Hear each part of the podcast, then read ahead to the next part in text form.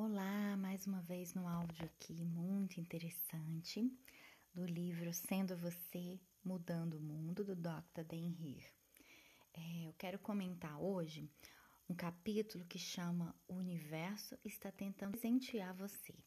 Então ele começa dizendo assim: Imagine que tem dois anjos muito fofinhos voando em cima de você. E batendo as asas, loucos porque carregam um pote de moedas de ouro. E é realmente difícil ficar no ar porque esse ouro pesa muito. e eles têm tanto para você que querem só te entregar. Eles querem só entregar esse ouro para você e querem dar para você três pontinhos querem você e querem dar para você e continuam querendo dar para você e continuam querendo dar para você. Então, meu amigo, por que eles continuam desejando dar para você ao invés de apenas dar a você? Porque você nunca pede isso.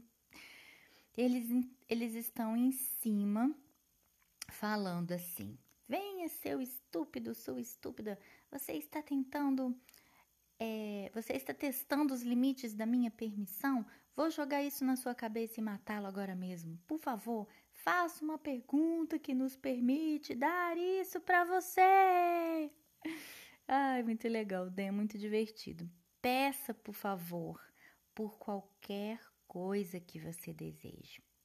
O maior desejo do universo é que você simplesmente peça e receba.